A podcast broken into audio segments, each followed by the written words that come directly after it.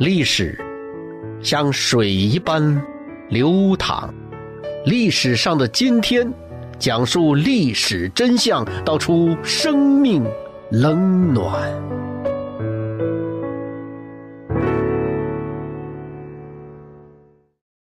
三月二十八号，朋友们好，我是江峰。一九六一年退休的美国前总统艾森豪威尔。迅速地实现了从政治家到农场主的身份转变。他的农场啊，就位于葛蒂斯堡战役的战场附近。他在农场里啊，种玉米、种燕麦、种种这个大豆，还养了十几头奶牛。这一天呐，艾森豪威尔就从谷仓回来，身上还挂着几根干草牛饲料呢。太太马米就对他说了：“艾克，艾森豪威尔的昵称啊叫艾克，他的亲人朋友啊，乃至敬重他的美国人。”都这么称呼他，说艾肯，肯尼迪的国家战略顾问打电话来了，说总统有事儿请教。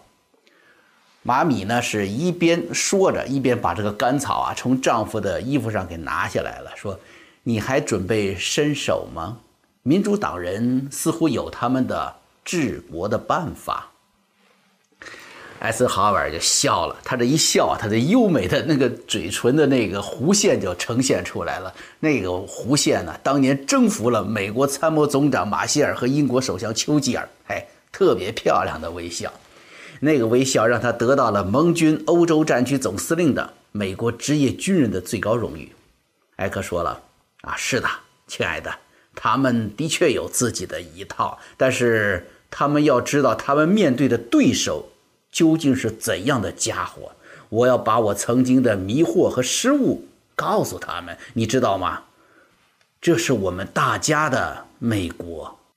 艾森豪威尔坐在电话前思考了很久很久，时间长的足以让他从他的儿时想起，直到二战，他那位最亲密的和让他恼怒的巴顿将军。艾克终于拿起了电话：“杰先生，给我要。”白宫，就在接线员给艾森豪威尔转电话这功夫啊，咱们呢一起走进艾克的回忆里。艾森豪威尔这个姓啊，一听就是德国移民。艾森豪威尔，德语里面这个艾森呢是铁的意思，豪威尔呢是矿工的意思，就是铁矿工，就是他们这个祖上的身份。虽然现在他家境贫困呢，家中对神的信仰虔诚。艾克小时候就会背诵圣经。艾森豪威尔长大后啊，被推荐进入了西点军校。他的军事韬略和强大的协调组织能力，让他先后获得了麦克阿瑟和马歇尔的赏识，得以出人头地。二战爆发后，他首先出任了北非和地中海盟军总司令，在巴顿将军的协助下，赢得了北非战役，也赢得了同盟国军队的信任，被誉为军人、政治家、外交家。一九四三年五月，艾森豪威尔被任命为盟军远征部队最高司令部总司令，诺曼底战役的总指挥，带领盟军战胜纳粹，收复西欧。他这个人呐，宽容，有决断力，善于聆听各方的意见。哎，但是他忽略了一个重要的声音。战争停止才几个月，他最得力的手下巴顿将军呢？哎，这巴顿哈，虽然对政治是既不喜欢又不精通，但是啊，他出身显贵和受到的教育，让他对共产党人和社会主义苏联抱有一种天生的敌意。巴顿甚至相信，自由世界与苏联之间的战争势所难免。巴顿将军放出话来了，说。为什么我们现在不趁着军队比较完整的时候，把这些该死的俄国佬给赶回俄国去？不要等俄国人来打我们呐！那个时候我们已经没有兵力了。当时罗斯福政府对共产主义是搞绥靖啊，艾森豪威尔也坚持说要与这个苏联保持和解。那朱克夫元帅跟着艾森豪威尔的私交还很好嘞，说要避免世界大战。巴顿与领袖们的冲突啊是越来越大，最终呢，战争英雄巴顿被免职，后来是车祸丧生。但是战后的一切发展的确如同巴顿预料的那样，共产主义思潮只要在他们的军事或者是经济有任何一点的优势，它就会像瘟疫一样迅速的蔓延开来，冷战不可避免的爆发了。艾森豪威尔认清了曾经在北非战场诺曼底登陆之前自己遇到的来自天气呀、敌情变化最大的不可知因素的时候，正是巴顿将军用对神的正信和预见鼓励了他，并赢得了最后胜利。而这一次啊，艾森豪威尔忽略了这位好朋友的声音，在后来的日记当中，艾森豪威尔写下了自己的反思。我坚信的传统和信仰，使我认为我是共产主义的死敌。共产主义似乎等同于极权主义，那正是我最痛恨的。于是，这位伟大的美军统帅开始行动起来了。咱们知道，这个军队国家化呀，是民主国家的一个重要指标。美国军人不能参加任何的政党派系的，为了避免成为参与和影响政治变化的工具嘛。于是埃克辞去了军人职务，与尼克松搭档，代表共和党参选美国总统。竞选期间，他以朝鲜、共产主义、贪污这三个词儿作为口号，反对民主党政府的执政表现，特别是他成功的表达了。反对罗斯福啊，在那个雅尔塔协定当中，把中国和远东出卖给斯大林的可耻，还有杜鲁门对朝鲜和中国的政策，对共产主义认识不清。最终呢，埃克在选举人票以四百四十二票对八十九票的情况下，压倒性多数当选，使共和党啊在二十年后重新入主白宫。上任之后，艾森豪威尔通过印度明确地传达了美国的决心，明白无误地向中共宣布：我参谋长联席会议已经制定了将战争扩大到满洲里和对朝鲜实施核打击的计划，把这计划通过尼赫鲁发出去了。同一个月，正好斯大林也死掉了，继任者马林科夫强令毛泽东停战。美苏两国不谋而合的决定，逼迫中共就在三月下旬决定重开谈判，最后签订了朝鲜停战协定。艾森豪威尔是继续推行他的冷战政策，支持所有反对苏联和共产党的政权，加速发展他要战略空军，使他成为了世界冷战格局形成的关键人物之一。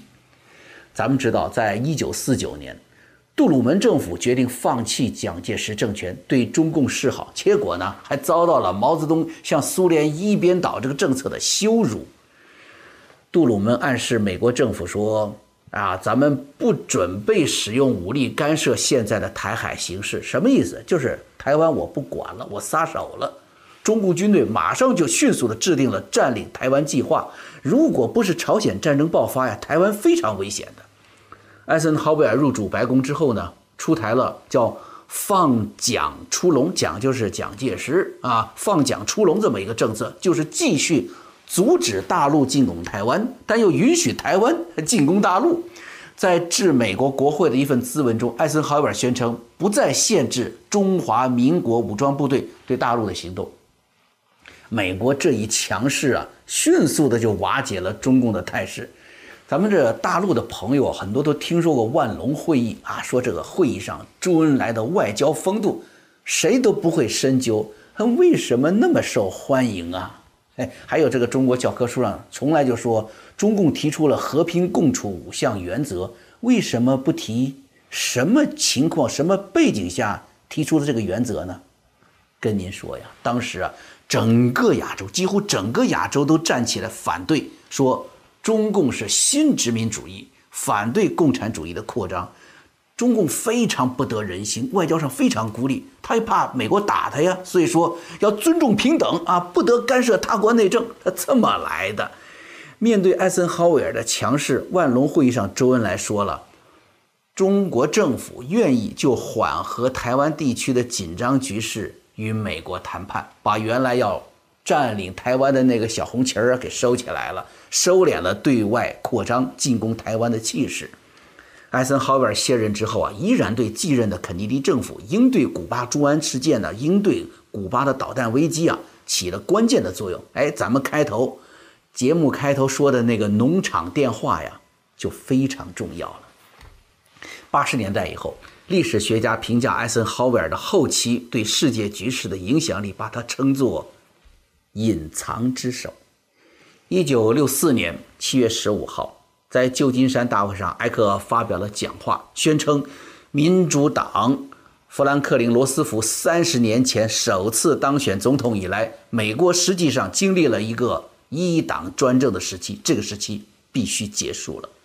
在这次会议上啊。有一个来自加州的新政治家，哎，在台下专心的聆听着，还不时的做着笔记呢。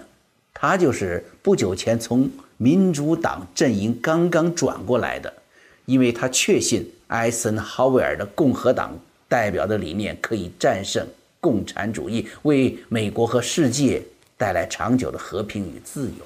这名新党员的名字就叫做罗纳德·里根。在接下的四年里，这艾森豪威尔为里根制定了啊量身定做的政治计划，是开小灶，嘿，让里根呢后来赢得了州长。一九六八年，艾克在医院向共和党和全体美国人民发表讲话，他再也没有像四年前那样谈论民主党、谈论国内政治，而是告知人们，美国的主要威胁来自于国际共产主义。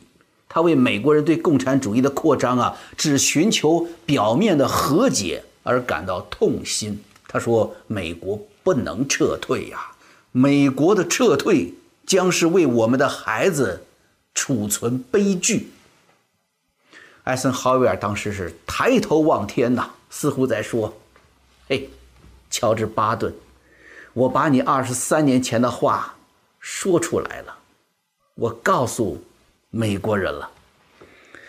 一九六九年三月二十八号，历史上的今天，艾森豪威尔因为心脏病发作去世了，终年七十九岁。人们络绎不绝地过来看望他，他们在宁静的田园中回忆当年诺曼底战役那历史一幕，回忆艾森豪威尔的著名演讲。